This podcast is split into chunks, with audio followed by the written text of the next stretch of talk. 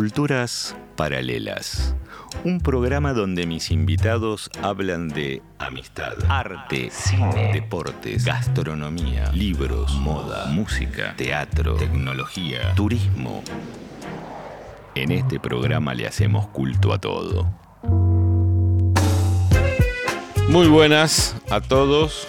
Hoy no estamos en casa, vinimos a otra casa. Vinimos al estudio Smuba, un estudio de ensayo musical, porque nuestro invitado así lo exige.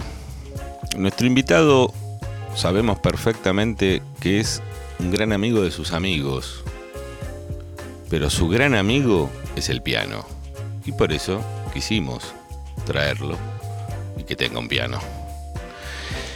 Vamos a entrar en sintonía, como para que nuestro invitado vaya sintiéndose cómodo y vayamos rompiendo un poco el hielo, aunque lo hemos roto ya hace varios años. Y entonces te propongo entrar en sintonía. Hoy, en Culturas Paralelas, van a escuchar a mi papá, que no es solo mi papá, maradoniano cuando toca el piano. Es el hombre que es capaz de resolver todas mis dudas, el mejor cocinero contemporáneo y el comandante de los viajes amorosos y alocados del mejor equipo del mundo. Te mandamos un beso muy fuerte a tus cuatro hijos, papá, y esperemos que te lo pases muy bien. Bien, entramos en sintonía. Sos un hijo de puta. ¿Quién es? Oh, me mataste, boludo. Arrancaste como el orto. ¿Cómo como el orto? Te pusimos bueno. en, en clima. Ese es Amadeo. Eh, Amadeo es mi hijo mayor, que ahora tiene 16 años. Y forma parte de- del equipo personal, que en este momento tiene, tiene tres hermanos más. Salvador de, de 14, Héctor de 5 y Juan Diego de 2 años. Y, mi mujer Rebeca. Y, y con ellos conformamos un grupo familiar que, que no deja de ser nunca una aventura permanente. Y, y bueno, es la gente que, que me trae a la vida siempre, ¿no? Desde, desde el primer momento hasta el último del día, incluso por las noches. Este, siempre es el, el cable a, a la vida, a la, a la tierra, es la pulsión de vida que puse en el exterior para que me contagie eh, a mi interior. Bien, lindo. Sí, Vamos- pero es, es así, ¿viste? Es así. Y sí, porque Sí, muchas sí. veces uno estás pensando en muchas otras cosas y, Y te olvidas de lo importante. y te olvidas de lo importante. Sí, sí, sí, sí. Bien, entramos entonces en sintonía, estás cómodo. Sí, sí, sí, sí. Me sí, parecía que era un buen personaje para Sí, es el. arrancar. es- digamos, Amadeo forma parte de, de los personajes centrales, ¿no? Totales, que, que me cambiaron la vida, porque también, este, digamos, si bien no dejé de ser hijo de mis padres, en el momento que apareció Amadeo, sí, un poquito, ¿no? Claro. Pasé a estar del otro lado del mostrador y a sufrir lo que sufrieron mis padres. Bien, entonces sí, eh, en formato ping-pong nos interesa saber el nombre completo de nuestro invitado. ¿Te lo digo? Y si querés, Juan Esteban Cuachi, ¿dónde nació el amigo Juan Esteban Cuachi? Ciudad de Buenos Aires. ¿Qué es lo último que hace Juan Esteban Cuachi antes de apagar la luz y irse a dormir? Eh, acostarme. Hacer un pis, lavarme los dientes. Este, sí, eso es lo último que hago, así como último.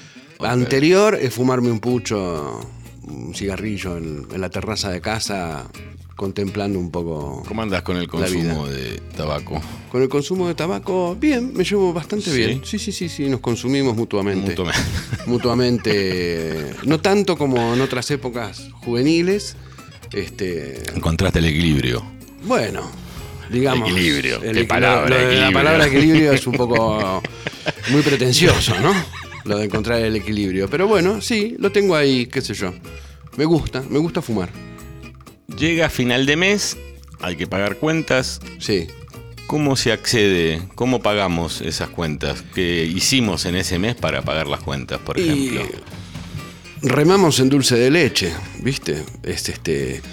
Es la vida mm, que, que heredé de mis padres, este, que es la vida de- del artista, por una manera así decirlo, del, del músico independiente, eh, que es poco ser pobre y vivir como rico, ¿no? A veces este, no tenés un mango, a veces tenés 20 euros, nada, 10, 5, 2, pero estás en un hotel 5 estrellas, de gira, ¿viste?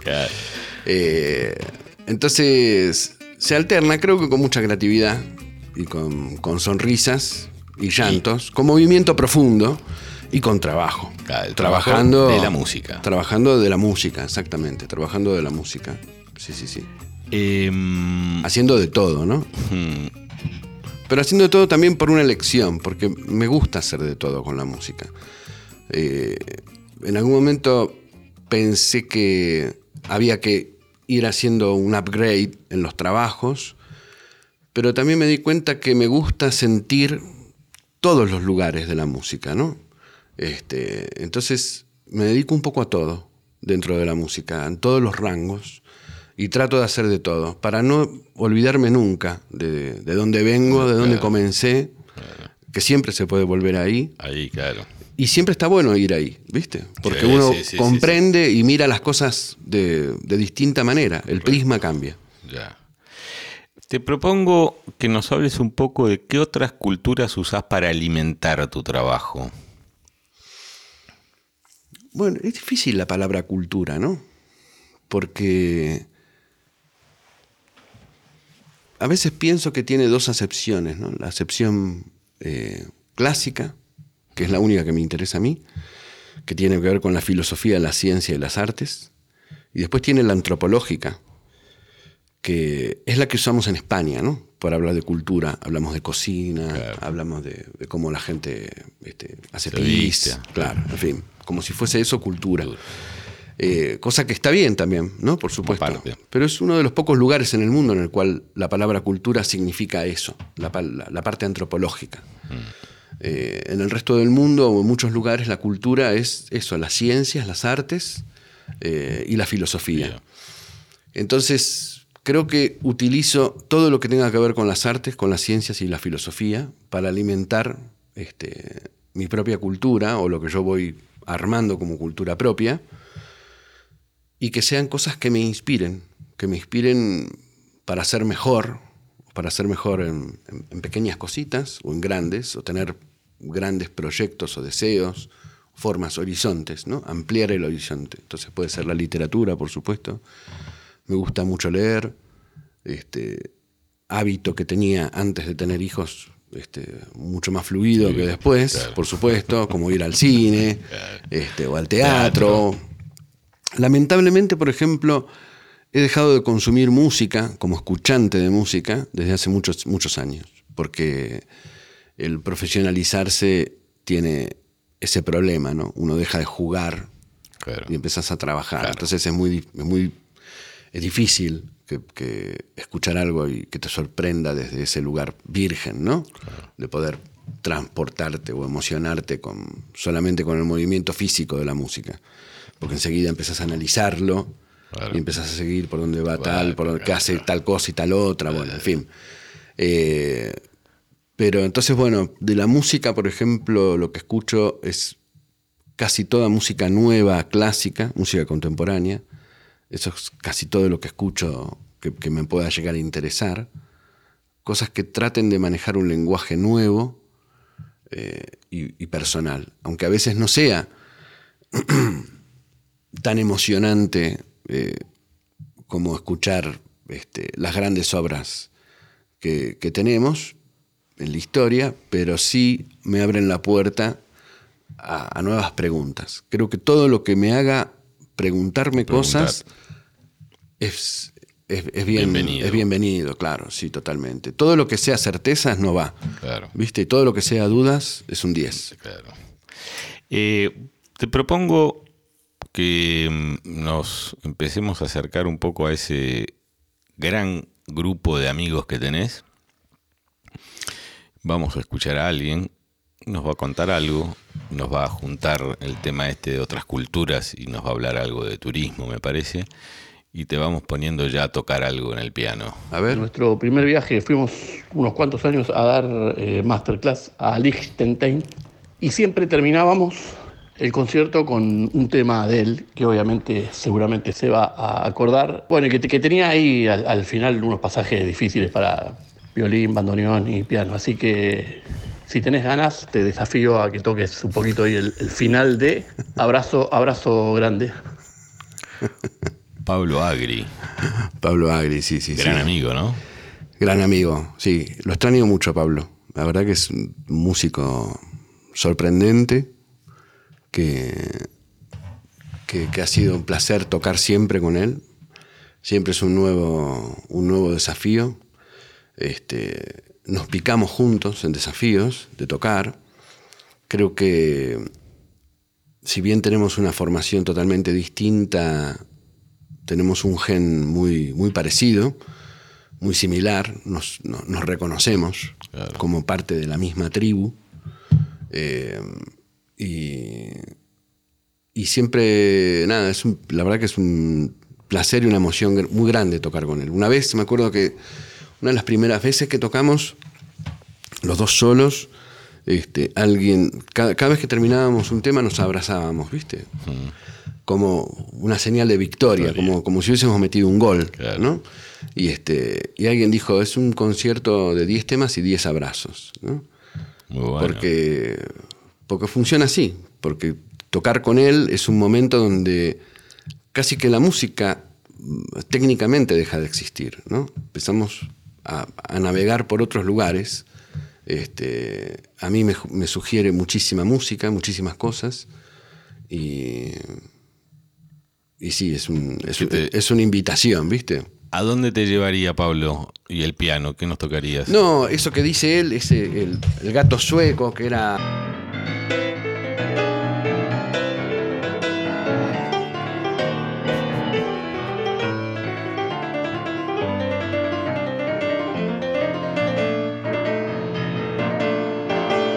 tenía, tenía toda una parte en el medio que era difícil. Es temprano.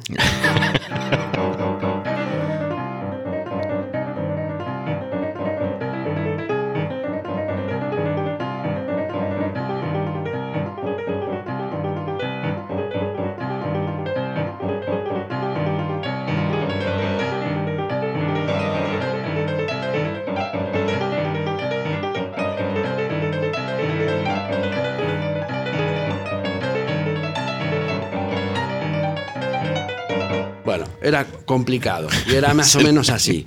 Este, Uy, muy y lo bueno. que pasa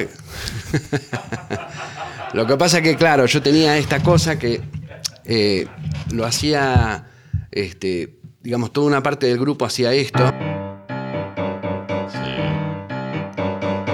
y yo eso lo hacía con la mano izquierda y otra parte del grupo hacía esto, ¿no?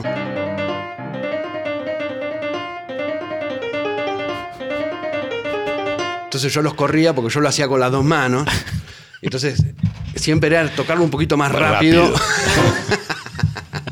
para meter en problemas al resto, ¿viste? Y aparte, siempre pasa en la música, ¿no? Cuando viene el momento difícil, uno tiende a, a rajar, Claro, ¿viste? A correr porque es como que viene Tyson a pegarte y le entras a, entras a, entras a rajar, ¿viste?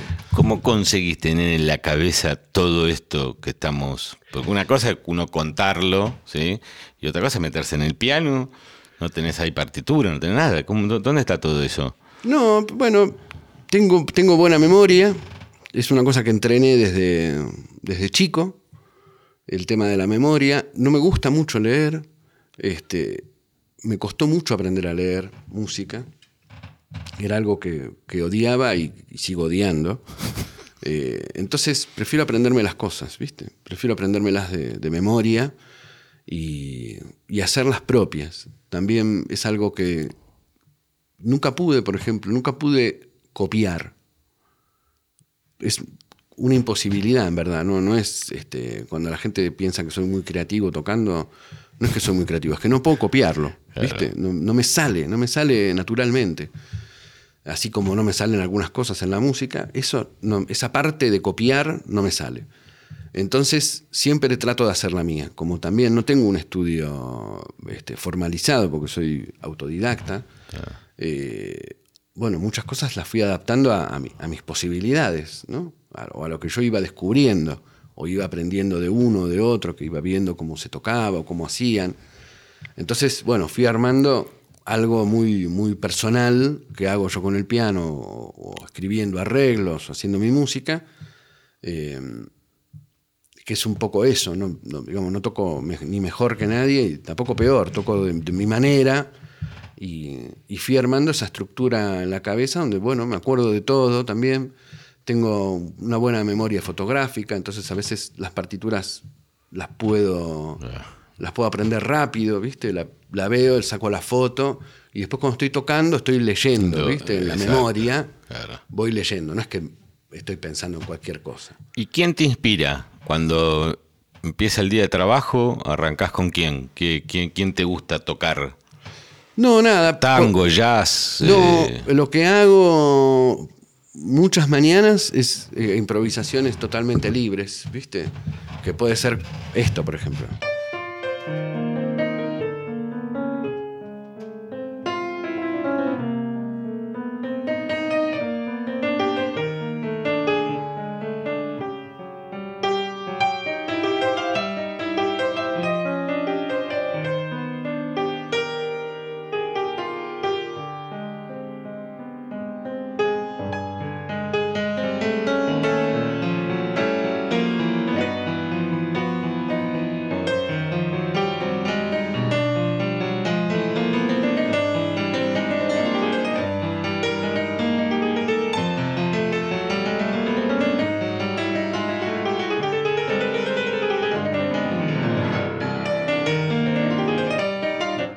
Bueno, me, meto a improvisar, a buscar nuevos sonidos o cosas. Generalmente arranco por cosas eh, que no tengan una, muy lógica, eh, como si fuese esto, ¿no?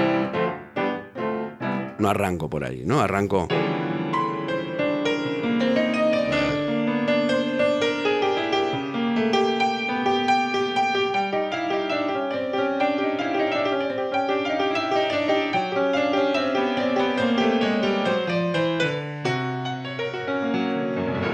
buscar por otros caminos que no, que no haya explorado, teniendo un poco la mente lo más en blanco posible. Por eso casi siempre es lo primero que hago a la mañana.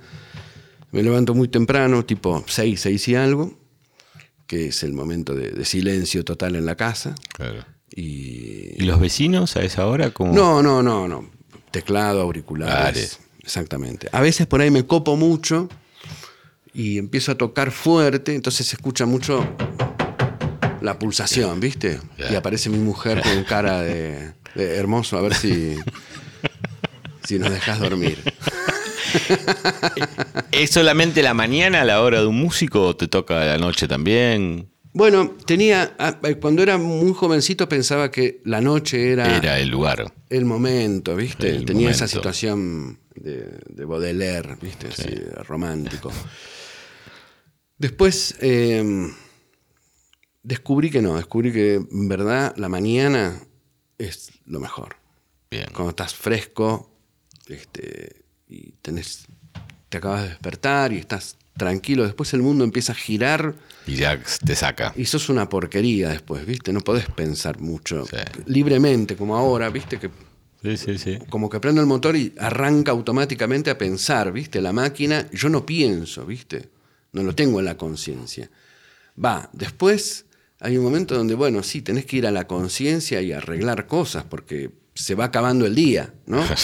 Entonces tenés que... Tenemos que pagar la factura. exactamente, tenés que terminar cosas. Ah. Pero generalmente es, es a la mañana. Generalmente el, mejor horario que encontré es a la mañana.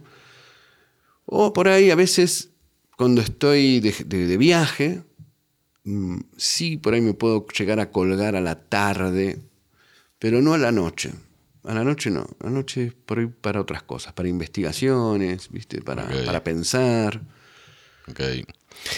Estamos eh, en los festejando los 100 eh, años del eh, nacimiento de Piazzolla. Sí. Y vamos a escuchar a un pequeño corte para que nos cuentes cómo se te ocurrió esta idea.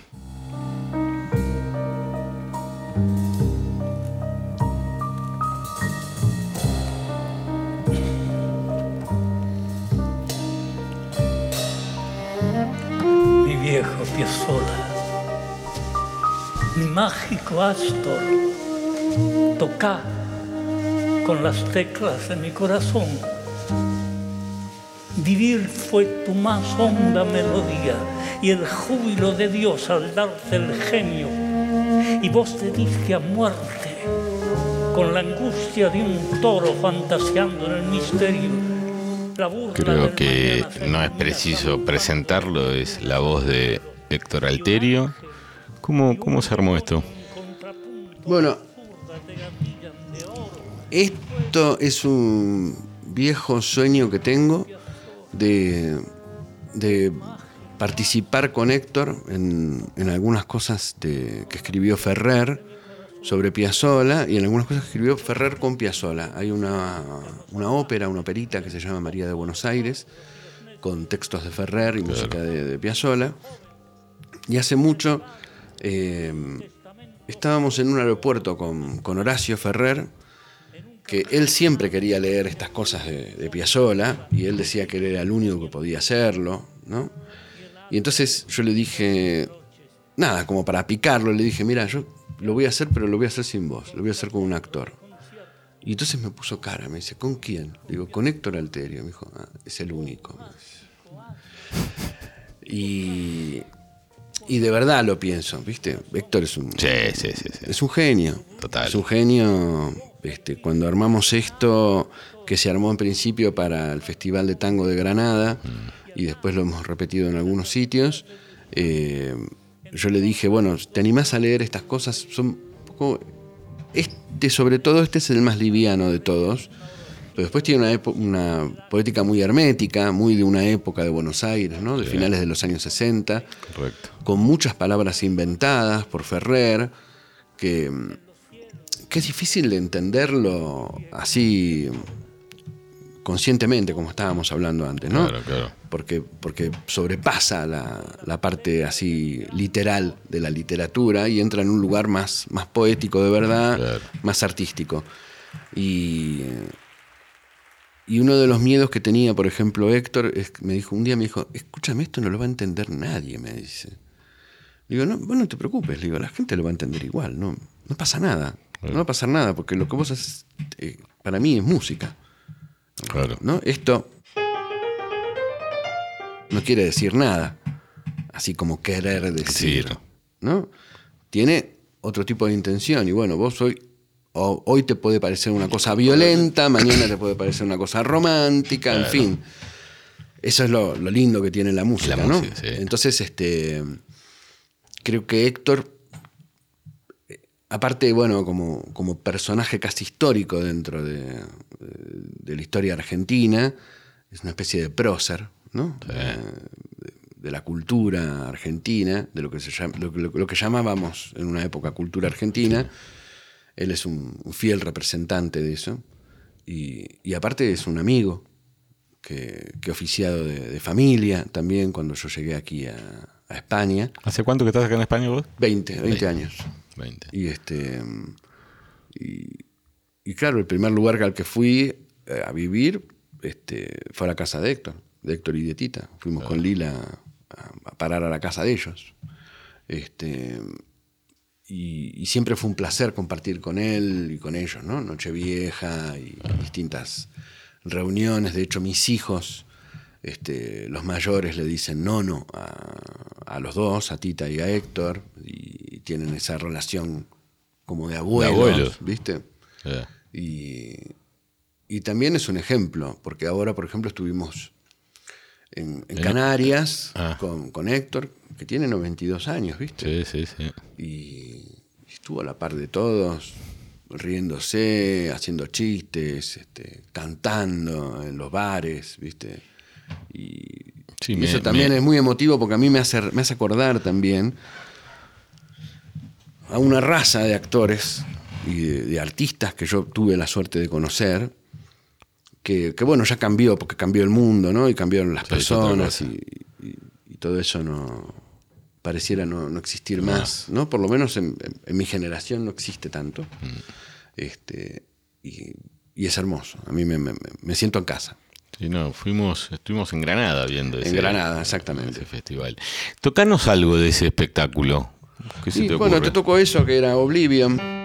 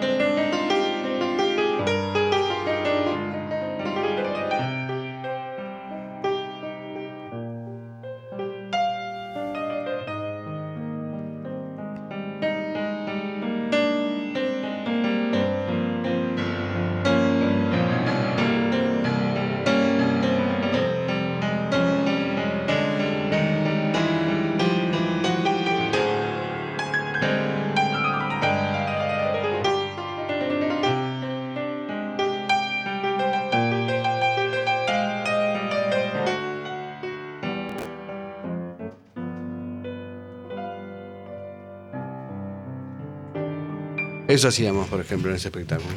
¿Qué, qué Buenos Aires es Piazzolla, es increíble. Eh, es tremendo. Es tremendo. Sí, sí, sí. Te transporta tremendo. Sí, por con ejemplo, una rapidez este, a Buenos Aires. Hay un tema que tocamos también en ese espectáculo que para mí es, es uno de los mejores, que es Invierno Porteño. Te lo toco un Sí, poquito? querido, claro, claro.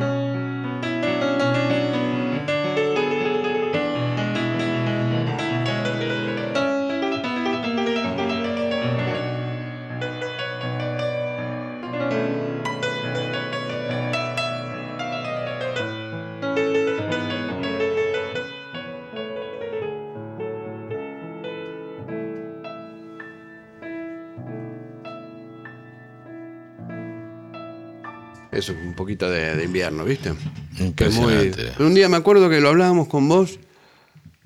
Yo me acuerdo que estábamos en la casa de tu hermano, Cascais, Sí. viendo una película llamada El Polaco, El Polaquito, Sí, El. Polaquito. El Polaquito, ¿no? Sí. Este, que tiene un final muy tremendo. Sí.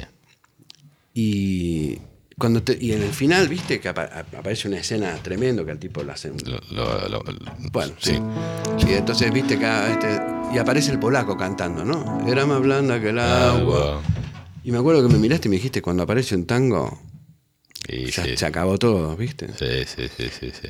Y creo que Astor justamente es un músico de tango, ¿viste? ¿No? Les pese a quien le pese, eh, Sí, es un músico de tango. sí, sí, y tiene todo eso ahí, ¿no? Porque todo eso es Buenos Aires también. Eh, estuve en Buenos Aires en el homenaje que le hicieron en el Colón con otro amigo tuyo, con Horacio Lavandera. Con Horacio, sí. Impresionante fue eso. Increíble. Sí, tiene, tiene eso Piazzola. Piazzola, donde lo escuches y donde estés y como estés, te transporta a Buenos Aires. Sí, sí, sí, sí, sí. Aparte tiene esa parte como vertiginosa y rítmica que tiene Buenos Aires, Claro. ¿no? Es Buenos Aires. Y nostálgica a la Sí, vez, ¿no? sí, sí, sí, Entonces sí, lo, lo describe muy bien, muy, muy resumido. Muy- es, es difícil, ¿viste? La puso, la puso difícil, ¿viste? Claro. Para continuarlo. Claro. Tengo una pregunta acá de otra amiga. Nos vamos a ir para el baño. ¿Cómo Dale. hace para, para poner nombres tan eclécticos a sus composiciones? Por ejemplo, Sonata Baño, y ahí va a linkear directamente con el dúo conmigo. Y una anécdota que puede contar él. Esta es Silvina Álvarez. Silvina Álvarez es un músico, una música impresionante. Que te acompaña en esto de, de, lo de Piazzolla, lo ¿no? compartimos, no me acompaña, ¿viste? Bien. Vamos, vamos juntos, Juntos, sí. y aparte eh, a mí me gusta escribir para los músicos, no me gusta escribir música para los instrumentos. Eh, entonces, por ejemplo, las cosas que escribí para, para tocar con Pablo Agri Sí. son para tocar con Pablo, Pablo, ¿viste? ok. Eh, tengo otro dúo, por ejemplo, con una violinista catalana que se llama Olvido Lanza, que tocamos música que yo escribí para tocar con Olvido, ¿viste? Para sacarle el mayor jugo a cada A uno. cada músico, correcto. Este, creo en eso y lo defiendo, ¿viste? Defiendo que cada uno tiene su, su- su lugar y su, y su sonido, ¿viste? Sí. Porque si no, pasa que todos somos prescindibles. Y no me gusta eso. De hecho, eh, Silvina Álvarez, la historia es que, bueno, ya tocamos juntos hace mucho tiempo en algunas orquestas en Buenos Aires. Y en un momento fui a Buenos Aires a tocar y no quería tocar con Pablo. Eh, estábamos haciendo un show como que estábamos como peleados, ¿viste? Y entonces armé una orquesta sin violines. Este, un poco para decirle, ves que yo no toco con ningún otro violinista que no seas vos, ¿viste? Y entonces armé una orquesta con violas. Y, y la, la concertino de viola de ese, de ese concierto fue Silvina, que, que toca, que la verdad que toca increíble, Sí. es impresionante. Hoy día es la, la primera viola de la Sinfónica Nacional de acá, de, de España, de Madrid. Este, es la concertino de viola. Y, y en ese momento Silvina me propuso un viaje a Rotterdam, que había un congreso de violistas, eh, y me dijo si yo le podía escribir alguna obra. Y entonces fue una cosa así como mágica, le escribí un día, eso sí, a la noche, ¿ves? Escribí un día En el baño. a la noche, no, le escribí, no, lo primero que fue, le hice una, una serie de obras que se llaman cromados, y el cromado número uno se lo, lo escribí en la casa de mis viejos un día, pero como a las 2 de la mañana, y se lo mandé, ¿viste? Se lo mandé así, y al otro día cuando me levanté a las 8, ella me había mandado un audio con el tema ya grabado, ¿viste? Que lo grabó en la casa.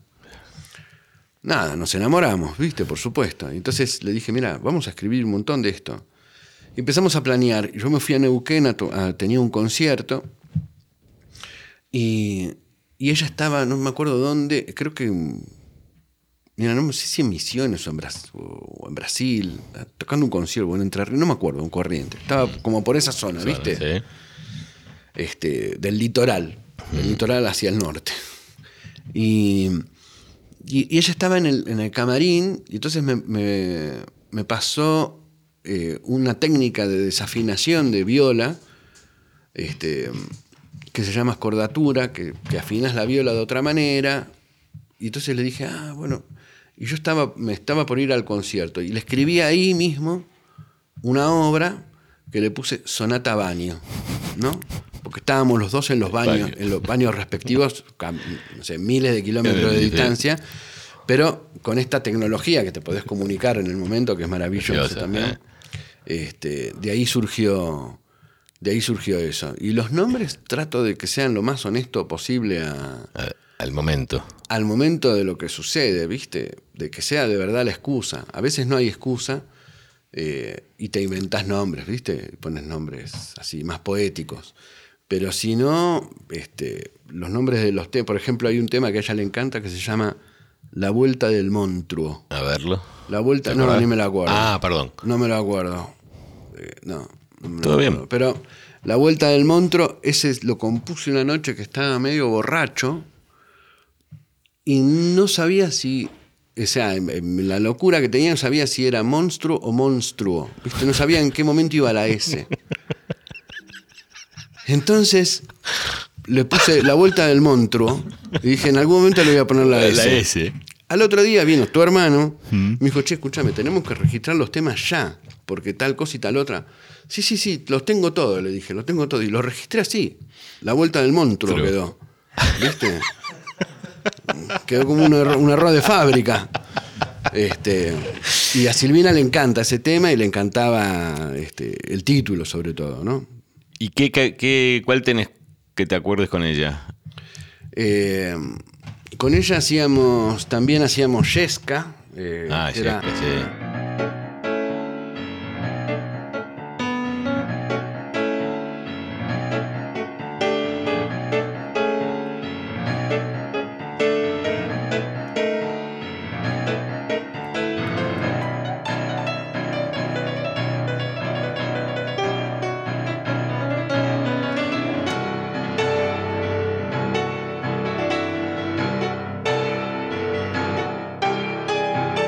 Tenía una primera parte que estaba buena porque empezaba en mí, pero la melodía era un fa natural y era...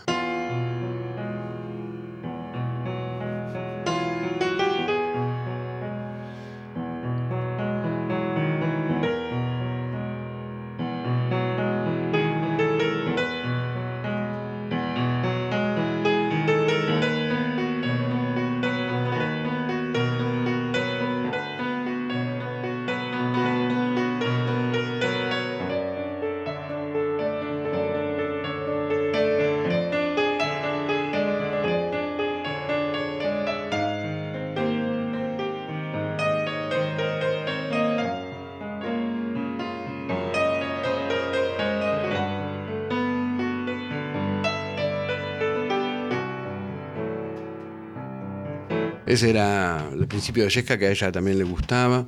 Y, to- y también, por ejemplo, con Silvina, cosa que pasa con Pablo también. eh, hay una cosa que es como una estupidez que nos gusta, que nos gusta tocar y poder hablar, ¿viste? A la vez. Entonces vamos tocando y nos vamos hablando, vamos hablando de cualquier otra cosa, ¿no? De cualquier temática. Cuestión, creo que lo hacemos un poco por, como por propia competencia, ¿viste? Este, incluso en los, los momentos más endemoníacos que estamos tocando, este, también para hacer sentir mal al resto, ¿viste? Decir, mira, estos hablan, qué hijos de puta, ¿viste? Eh, no estamos teniendo un programa, estamos teniendo una masterclass. Una masterclass. Me encanta ese programa. Viste que al humorista le dicen, che, contaste un chiste. Sí. ¿Qué te pasa vos cuando estás en la casa de alguien y ves que entras y hay un piano? ¿Te aterroriza eso saber que de repente llega el momento? Che, Juan, tocate algo. No, me, me gusta. Lo que pasa es que tocar es un poco un embole, ¿viste? Imagínate. Estás en una fiesta, este, te estás levantando una mina y de repente viene un plomo a tocar el piano y tenés que dejar de hablar. Claro. ¿Viste? Lo empezás a odiar al tipo. ¿No? Este. Y aparte tiene, empiezan los gustos personales, Claro, ¿viste? Uno tocame. te dice, tocate una de, de no sé quién, ¿viste? Claro. Y yo qué sé, no soy una rocola, ¿viste? Entonces por ahí prefiero, si sucede eso, prefiero acompañar cantantes, que me encanta. Cantá lo que quieras, yo te sigo, ¿viste? Hago como de piano bar y me pongo en ese lugar y eso me, me entretiene.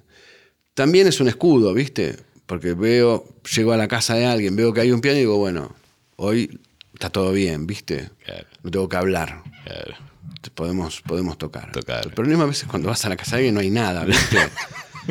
y tenés que hablar. Habla. ¿Qué otros vicios tiene Juan Cuachi? No sé, porque el vicio, ¿viste? Porque el, el vicio podría llegar a estar relacionado con el placer, pero creo que, creo que el vicio es saciar. eh, entra en vicio cuando estamos, cuando es llenar el agujero negro, ¿viste? Tapar el Sí. agujero negro que se chupa todo. Entonces, tratar de taparlo con cualquier cosa. Creo que ese es el mayor de los vicios que tengo, ¿viste? La distracción por la que, por la que ando por la vida. El, el- el distraerme y no dejarme caer en la profundidad. Este, por miedo, ¿no? El miedo por ahí podría llegar a ser un lindo vicio. Vicio. Sí, Sí. sí. Estamos hablando de los de las, las células madres del vicio, ¿no? Este, después hay estupideces, el whisky que Sí, me gusta, sí, sí. fumar, Exacto. pero eso lo tiene cualquiera, digamos, ¿no? Este, pero creo que la razón en sí, como vicio, podría ser el, pensar, el pensar, ¿viste? El pensar es una plomada. Pero también es interesante. Es lindo interesante, vicio. lo que pasa que a veces es tortuoso, ¿viste? Muy, Estaría bueno Muy. Estaría bueno poder tener un, un sistema de regeneración de pensamientos y que no quede dando vueltas, Vuelta. ¿viste? Una idea. Claro, que termine. Claro, que termine, o que dé las vueltas que tenga que dar, porque a veces hace falta. Pero después, Pero hasta ahí, ¿viste? Chau, sí.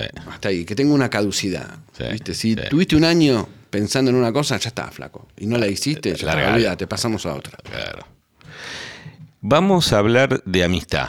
Sí, El culto a la amistad. sí. El culto a la amistad que ejerce eh, Juan Cuachi en estos dos años que estábamos hablando antes, que fueron terribles, ¿no? Porque nos alejó de todo y nos puso una distancia Mm. enorme, un montón de gente.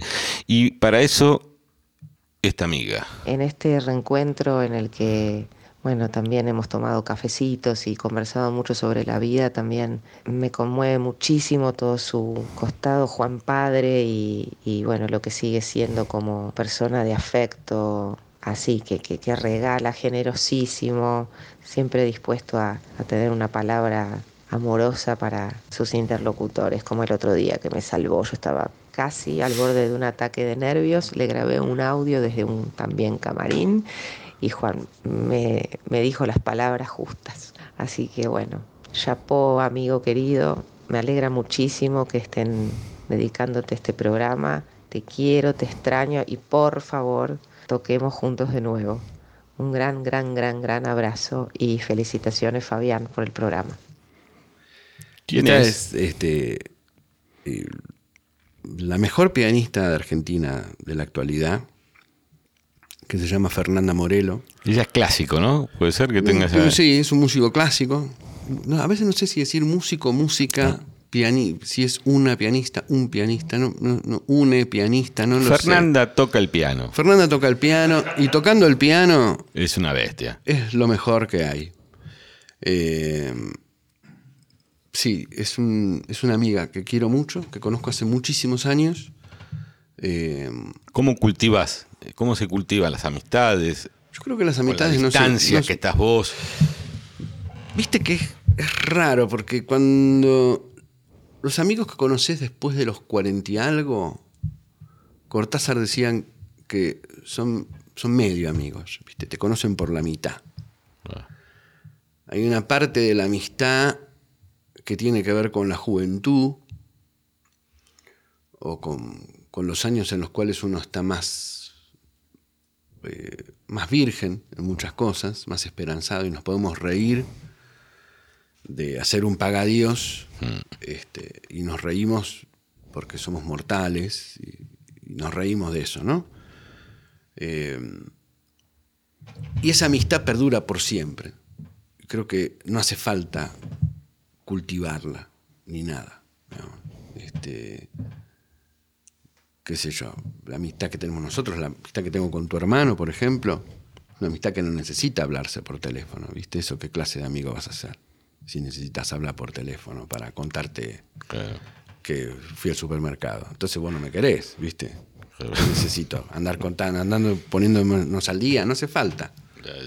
no hace falta, ¿viste? Ya sé quién sos, sé de dónde venís y sé que la transformación en el, en el esto que llamamos mundo va a suceder y que vas a ser otra persona dentro de 10 minutos, dentro de un año, dentro de 5. Pero igual vos sos mi amigo, ¿no? Correcto. Y este y esto que también decía Dolina, ¿no? Poner las manos en el fuego por un amigo. Eh, lo, difícil, cuando es un amigo de verdad, uno las pone sabiendo que se va a quemar. Porque si no, no tiene ningún mérito. Mérito, ¿viste? Claro. Eh, y, por ejemplo, con Fernanda, la cultivación de la amistad creo que está, que radica en, el cariño que nos tenemos, en el cariño que nos tenemos desde siempre, la admiración mutua, el gustarnos mutuamente como personas, ¿viste? Y, y esta cosa de cuando te volvés a encontrar con un amigo que le descubrís cosas nuevas, ¿no? Como si se hubiese comprado un departamento nuevo, ¿viste? Bueno, pero tiene algo nuevo de su vida que también te lo comparte y, te emociona, y te emociona verlo desde ese lugar. Eh, y con Fernando hemos compartido una cosa que yo hice que se llama Pianologías del Sur, que le invité a tocar conmigo. Y hicimos ahí una obra mía que se llama Loquedia. Bueno, es que justamente no está acá en el audio, pero me pidió para que nos taxesen, ¿te acordás cómo es? El Loquedia, más o menos, sí. A ver, esto era. Eh,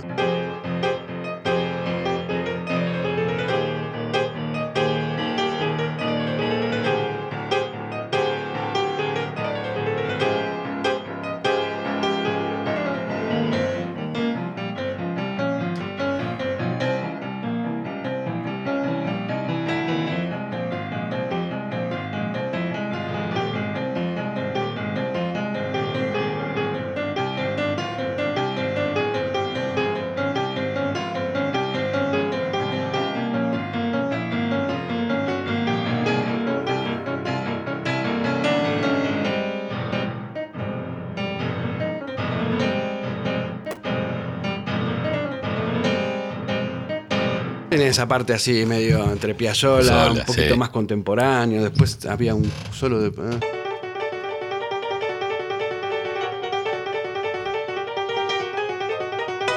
Y eso lo hacíamos con, con- entre los dos, con Fernanda, hacíamos esto.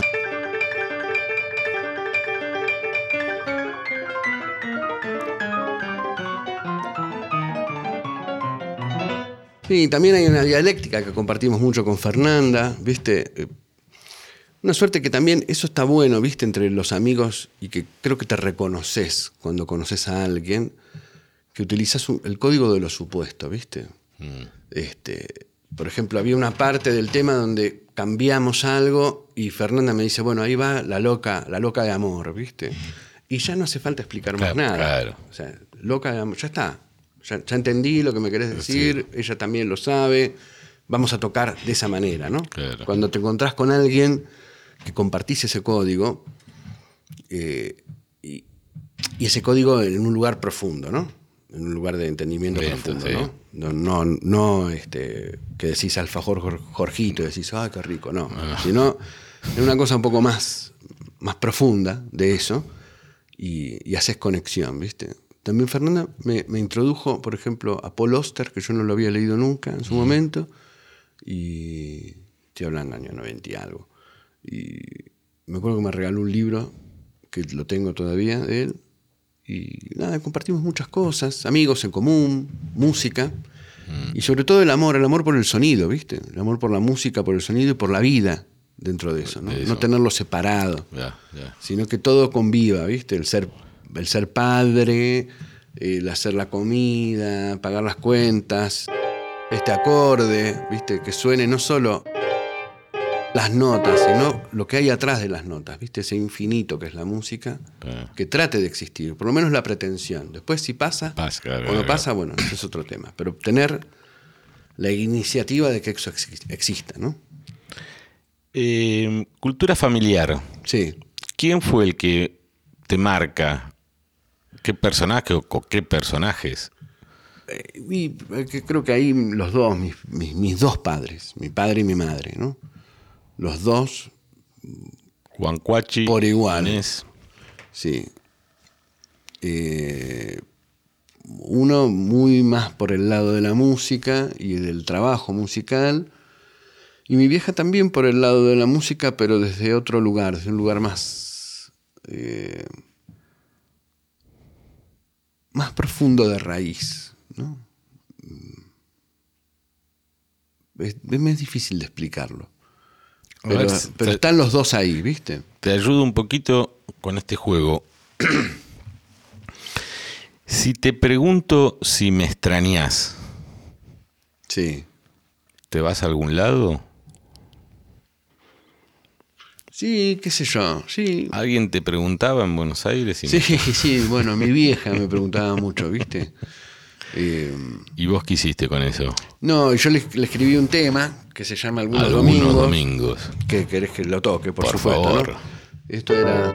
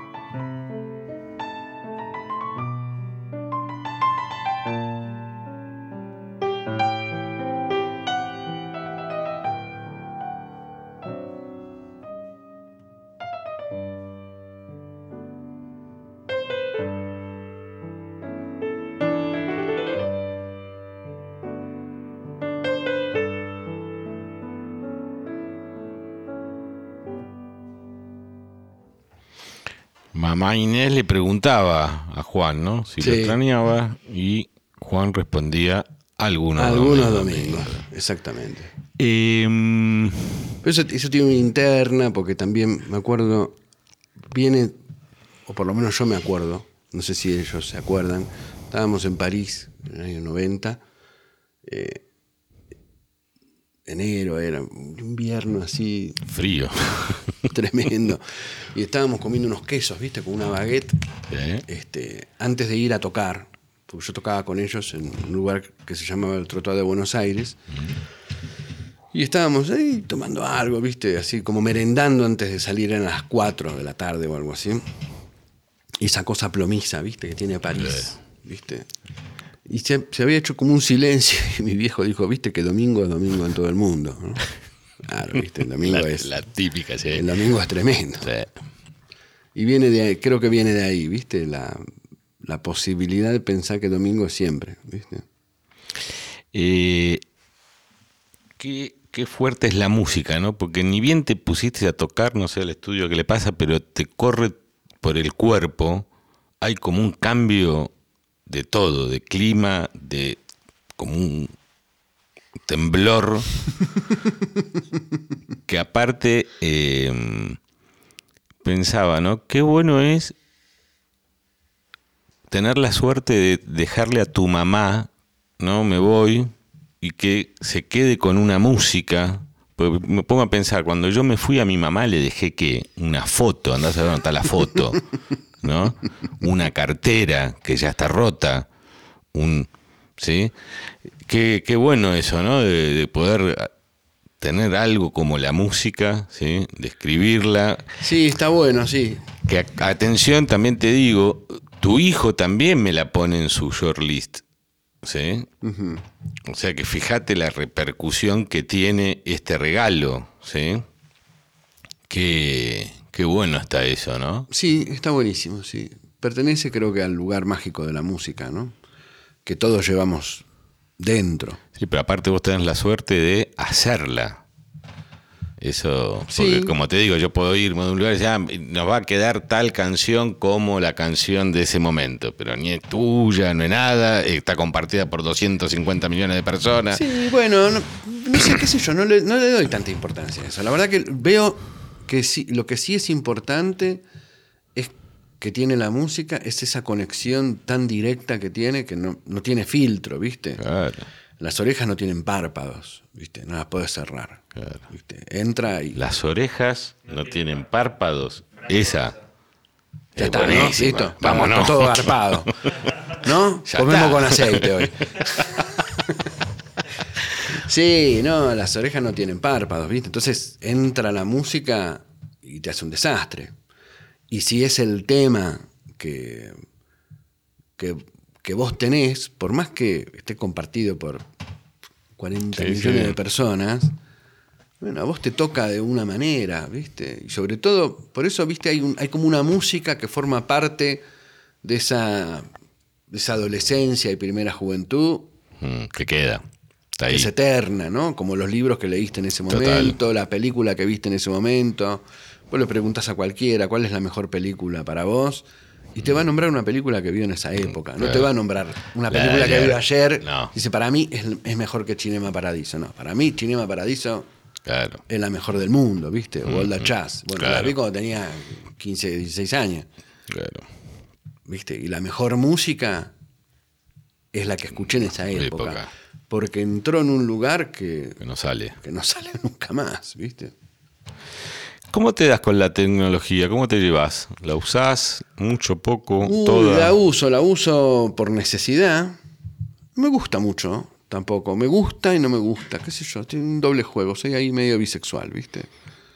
La- en, en pandemia te, te vi muy metido en algo que de- llamaste hermetismo. Sí, los hermetismos. Los hermetismos que subías en, en el Instagram. Exactamente, sí. ¿Qué, qué era ese Los hermetismos trabajo? es una serie de obras eh, mínimas, digamos. Tiene la pretensión de que dura un minuto y después tiene una pretensión matemática de cómo está escrito. No está escrito mm, tan románticamente. digamos, sino que está escrito desde algunas resultantes, de- ya más pensadas, ¿no? Y concretadas dentro de, esa, de ese minuto. ¿Y ese minuto se puede escuchar algo? No, Ah, ¿no? no, no, no, no, no, porque no me lo, sacu- no me lo acuerdo, está todo muy escrito.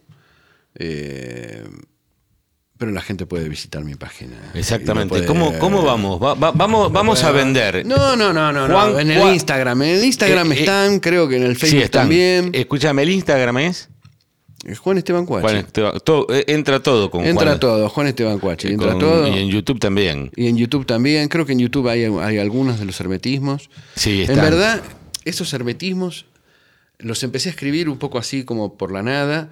Este, también la pandemia, digamos, el momento de confinamiento, ¿te imaginás? Cuatro pibes, ¿viste? Claro, estabas. Es un quilombo total y este el momento de, de conspiración es un momento o a la mañana muy temprano o a la noche muy tarde cuando la casa duerme y, y el hermetismo surgió ahí, ¿no? Surgió de, de esa situación y quiero que los grabe y los toque Fernanda Morelo. Entonces, este, Ah, en, su momento empezamos a hablar con ella. Bueno, cuando pueda volver a viajar a Argentina, nos encontraremos, o cuando ella venga, nos encontraremos y, y- y lo haremos realidad. No los quiero tocar yo. Ah, quiero que los bien. toque Ella. un pianista de verdad, que es ella. Ese día avísame. Claro. Sí, voy. claro. Voy. Aparte, aparte de eso, ves, por ejemplo, esa es la diferencia, y ahí yo sí noto. Fernanda es pianista, es un, una, une pianista de verdad, ¿viste? Ella toca el piano como hay que tocarlo, ¿viste? Eh, digo que es la mejor de Argentina y sacamos a Marta Argerich de toda cuenta, Claro, ¿no? claro. Porque Está bien. hace otra cosa, Claro. Marta, ¿no? Con el piano. Este, ¿Tocaste con ella alguna vez? no, no, nunca, nunca. ¿Se conocen? No, no, no, no, no, Nada. no, no, no, no, no, no, no, no. Ah. Creo que me moriría si la conozco de- del susto. ¿Quién, quién otro te da susto? Eh, no, ella, Marta. Creo que es la única que me podría llegar a dar un poco de susto, así de, de asustarme. Sí. ¿no? ¿Se, se puede tocar Ravel así de una? No, yo que- no te puedo tocar Ravel así de una, no. Lo que sí te puedo decir es que de Ravel, por ejemplo, eh, tengo estas cosas y hago...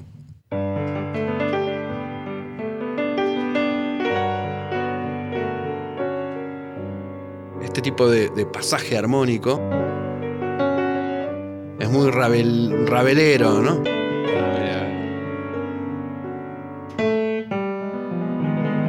Esto que podría ser flamenco, en verdad, yo lo, lo aprendí más de- del concierto español de Ravel. También tengo una cosa de Ravel que es como la defensa de la melodía y de la nota, ¿viste? Esto que toqué al principio de Yesca es muy de Ravel, digamos, de tener una melodía muy clara que va por un lugar y una armonía que también es clara pero que va por otro.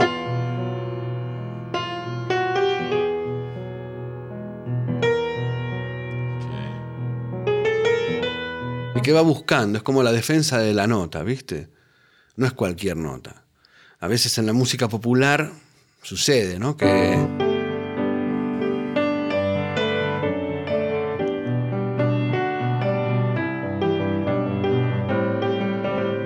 eso se- sería una, una una cadencia armónica muy, muy tradicional. Y bueno, da igual si la toco así o si toco igual va a sonar, ¿no? Pero Ravel lo piensa de otra manera, ¿viste? Ravel.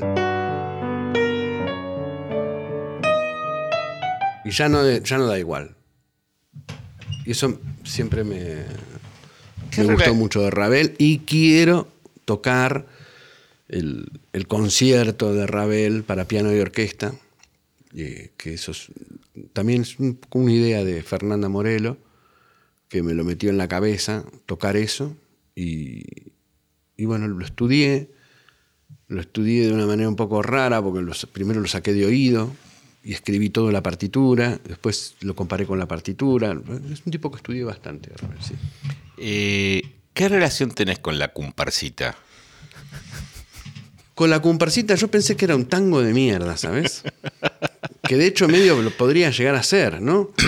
Este, la comparsita es.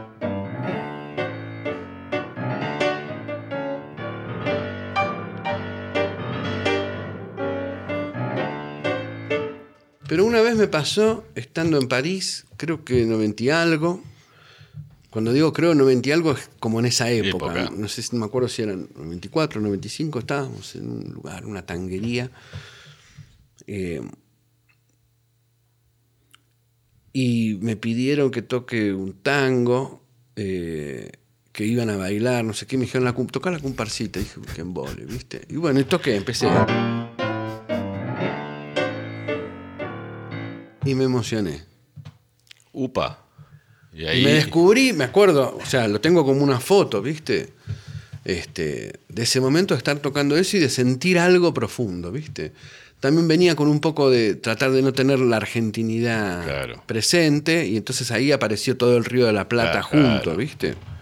Y, y de una manera muy concreta, que no tienen otras músicas argentinas. ¿Qué tango te gusta? Tenés que tocar un tango. Que vos decís, este. Así como tangos, me gustan los que son de la época de oro del tango, que es los románticos, tipo Nunca tuvo novio, que era...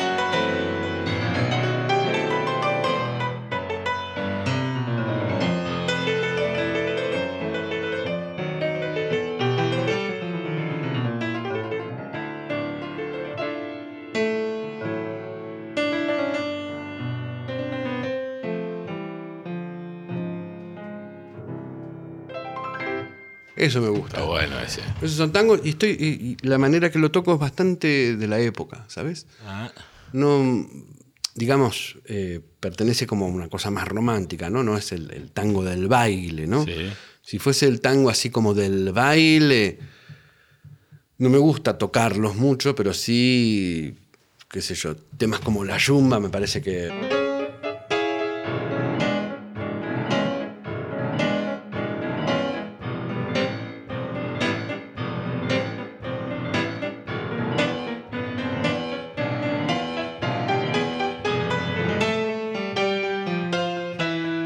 Eso me gusta, ¿viste? O hay otro que se llama Danzarín también.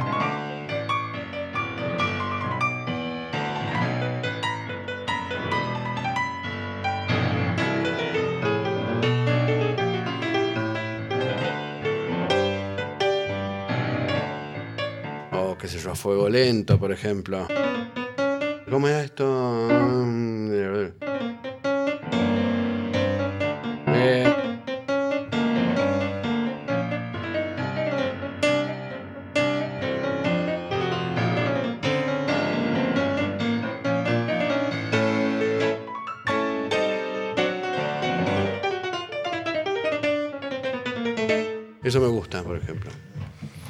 Vamos a tener que ir cortándolo, porque si no, nos vamos a quedar acá hasta las 10 de la noche. Dale. Sí, sí, a las 4 tengo que ir a buscar a los chicos. chicos. Eh, qué parecido a tu viejo estás, ¿eh? ¿Sí? ¿Te parece? Sí, Bueno, gracias. Es un halago también sí, eso. por eso te lo digo. Muy parecido. Escúchame, Juan, eh, quedamos en que nos vamos a comer apiantado. Dale. Y te voy a pedir que me traigas de invitado a una persona, ¿puede ser? Pero claro, por supuesto. A alguien que nos abrió el programa Ajá. y que nos pidió cerrarlo con una canción. Me dijo, ah, decile a mi viejo que toque algo de Charlie. Algo de Charlie. Qué parada. Lo tengo acá. Mira, de Charlie por ahí esto había un tema que es un, que también me parece un tangazo, ¿viste? Que, eh,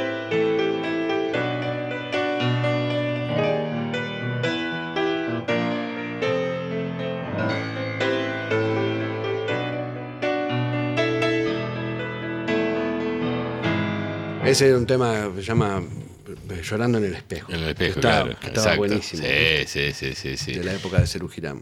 Eh, claro, él me, justamente me, me decía eso de la época de Cerú. Sí, porque por ejemplo, con ellos, cuando eran más Chicos. chiquitos, con los chiquitos ahora también lo hago. De vez en cuando les voy pasando la porquería, ¿viste? Entonces, les hago tomar mate, pongo carnecita, ¿viste? Y cuando hacemos algunos viajes, le voy metiendo música, ¿viste? Y entonces, eh, para mí es un- una emoción grande, ¿viste? Que mi hijo tenga en una parte una música que lo lleva a un lugar donde yo lo- también la tuve, ¿viste? Claro. Por ahí yo, eh, in situ, ¿no? Cuando estaba sucediendo esa música, este, y él un poco regalada, pero que forma parte de una cultura. Es un poco raro también, porque no sé si está bueno, ¿viste? Tener nostalgia de lo que uno no vivió. Sí. Pero, bueno- también es un puente. Sí, total. ¿Viste? Es un puente de saber eso, qué sé yo. Yo no sabía, por ejemplo, lo que significaba la palabra inmigrante hasta que viví en Suecia. No sabía lo que era ser un boliviano, un paraguayo en, en Argentina. Claro. Sí, sí, sí, sí. Pero eso es bueno Y tenerlo. dentro de, esos- de- de mi conciencia progre, media clase izquierda, que no existe, este, me hacía canchero. Y cuando te- me tocó ser el boliviano, el paraguayo, cuando vivía en Suecia y descubrí que era negro, Claro. ¿viste? Eh, bueno, ahí lo viví de otra manera. Entonces me gusta que mis hijos Tengan ese puente. tengan ese puente, ¿viste? ¿Ya conocen ellos eh, Buenos Aires? Sí, han ido mil Los- veces. Los cuatro, no, el chiquito. Los tres, Los tres. digamos. Eh, hasta Héctor llegué a Claro. llevarlo. Eh, me gusta hacer esos viajes iniciáticos, Claro. ¿no? De molleja a chinchulín en parrilla, Claro. ¿viste? Eso me gusta. Esa parte, y aparte me gusta verles la cara que se les desfigura. Claro. Cuando lo llevas a las cuartetas y le pones una pizza que chorrea aceite. Y musa. Claro, me acuerdo un día de Amadeo, Amadeo tenía, no sé, cinco años, ¿viste? Y lo llevé a comer ahí a las cuartetas. Y, Paradito en la barra. y la cara, la cara se le cambió, ¿viste? Claro. un día que fue también muy lindo con Amadeo, que llegamos y lo llevé a una panadería, ¿viste? A comprar unas facturas, no sé qué. Y entonces el tipo de la caja, ¿viste? Que en Argentina hay un tipo que está en la caja, en la caja, panadería. correcto. Le dice, chao, pibe, ¿viste? Y Amadeo se quedó así. Cuando salió me dijo, papá, habla como tú. Él pensaba que yo era un artista. y lo mismo, hasta, digamos, eso lo viví con Salvador y lo viví con Héctor también, ¿viste? Eh, Los nombres de los chicos tienen algo que ver con los músicos. los nombres de los chicos, sí. Amadeo no, Amadeo por nadie, en verdad. Este, pero sí, el segundo nombre de Amadeo es Cátulo, Cátulo. por Cátulo Castillo. Salvador, eh, sí, es en homenaje a un músico que se llama Salvador, que vos conociste. Este, que estábamos de gira en Portugal, un señor mayor, venezolano, Ah, claro. Salvador Soteldo. Exactamente. Que todavía está vivo, todavía está tocando. Y Salvador, ese Salvador había tocado con mi abuelo en Argentina. Ese es un criminal que está suelto por obvia- obra y gracia de la injusticia, eh, al cual adoro, y me parece que es el músico, ¿viste? Por excelencia, ¿no? De, de profesión. Ya. Y a Salvador le puse Salvador por él. Héctor, un poco por un tipo que se llamaba Héctor Stamponi, que era un Chupita Stamponi, un gran compositor de tangos y pianista.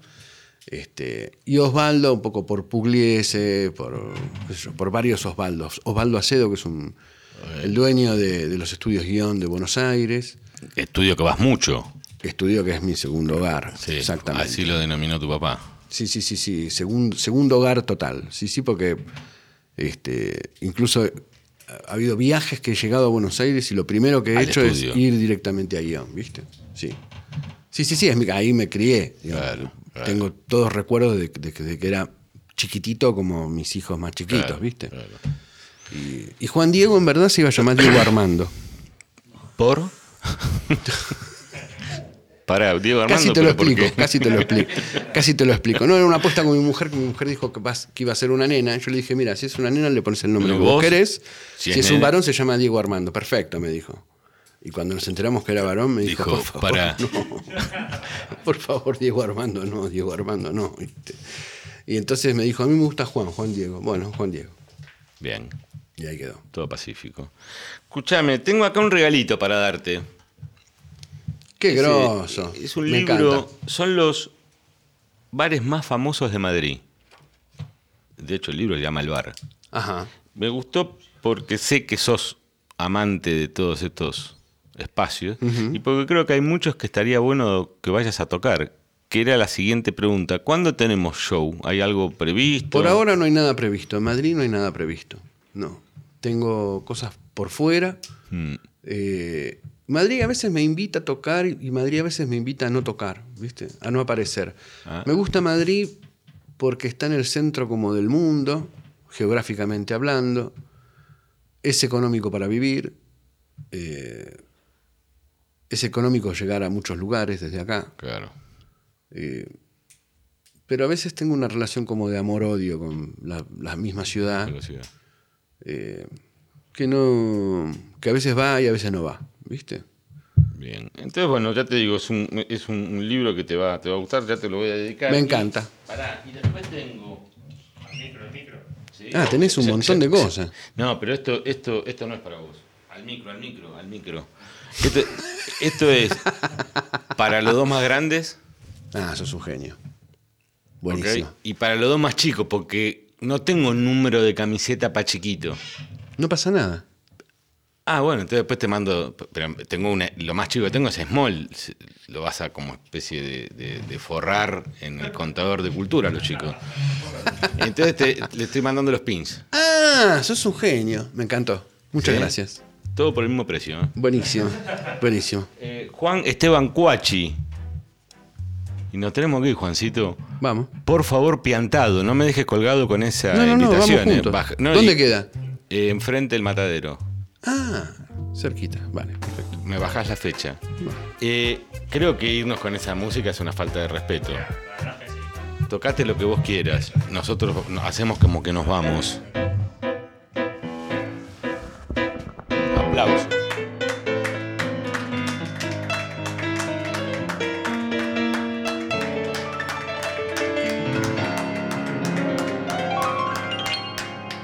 Gracias, Juan. Muchas gracias, eh. A ustedes, che, a todo el equipo. Buenísimo. Gracias, Me encantó. Gracias. La pasé muy bien. Muchas gracias. Gracias, chicos, eh. Y mucha suerte, Fabián, con todo. Gracias. Adelante. Gracias, Juancito. Gracias. Pero cómo no, mira.